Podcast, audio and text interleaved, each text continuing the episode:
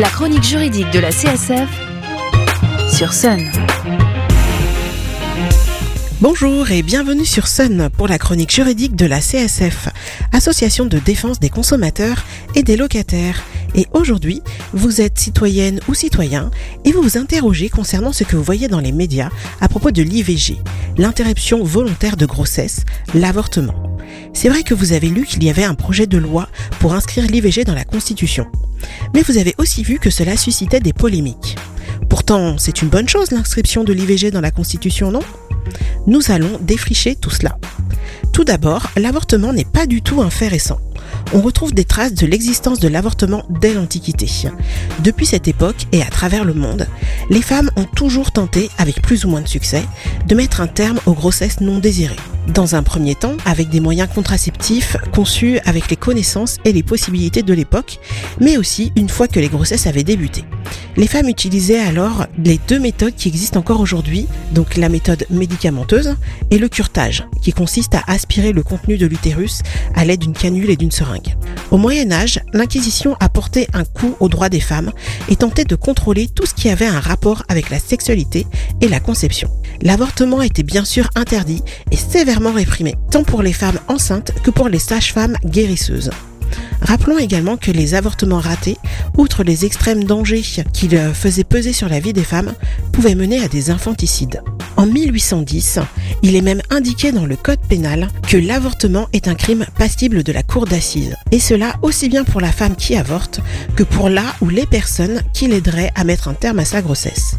En bref, interrompre volontairement une grossesse était illégal. Peu importe la raison, que ce soit la santé de la mère, suite à un viol, à un inceste ou à cause d'une extrême pauvreté, il faut attendre 1955 pour que l'avortement thérapeutique soit autorisé pour la première fois en France. Puis, le 5 avril 1971, est publiée dans le journal Le Nouvel Observateur une pétition signée par 343 femmes qui déclarent avoir eu recours à l'avortement dans leur vie. Parmi elles se trouvent de nombreuses personnalités, telles que Simone de Beauvoir, Catherine Deneuve, Jeanne Moreau ou François Sagan, qui s'exposent alors à des poursuites judiciaires.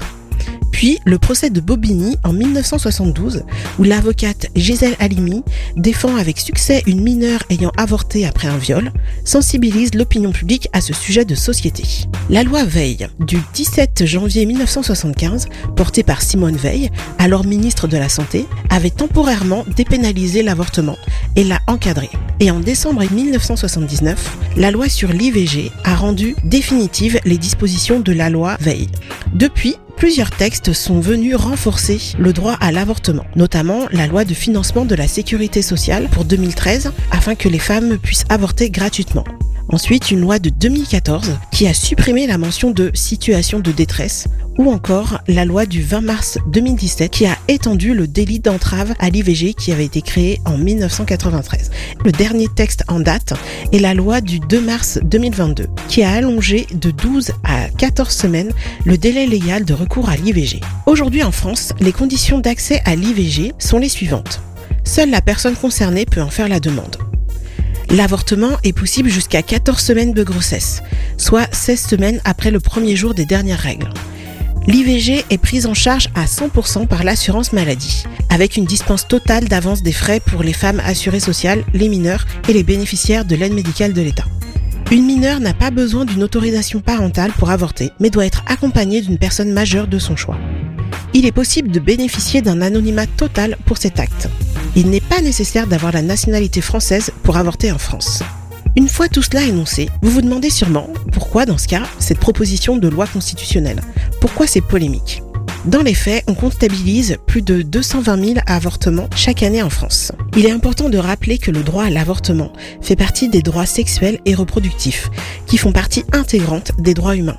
Ces droits concernent des aspects essentiels de la personne liés à son corps, sa sexualité, sa santé, ses relations affectives et ses choix de parentalité. Nous verrons donc dans notre prochaine chronique pourquoi l'inscription de l'IVG dans la Constitution est fortement soutenue par la CSF, la Confédération syndicale des familles. Pour plus d'infos ou pour vous aider dans vos démarches, vous pouvez contacter la CSF de Nantes au 02 40 47 56 33 ou la section CSF de votre commune. Vous pourrez retrouver une foule de liens utiles euh, sous notre podcast disponible sur le site internet de Sun, leçonunique.com et sur l'appli MySun. Nous nous retrouvons dans 15 jours, toujours sur Sun, 93 FM à Nantes et 87.7 à Cholet. D'ici là, portez-vous juridiquement bien.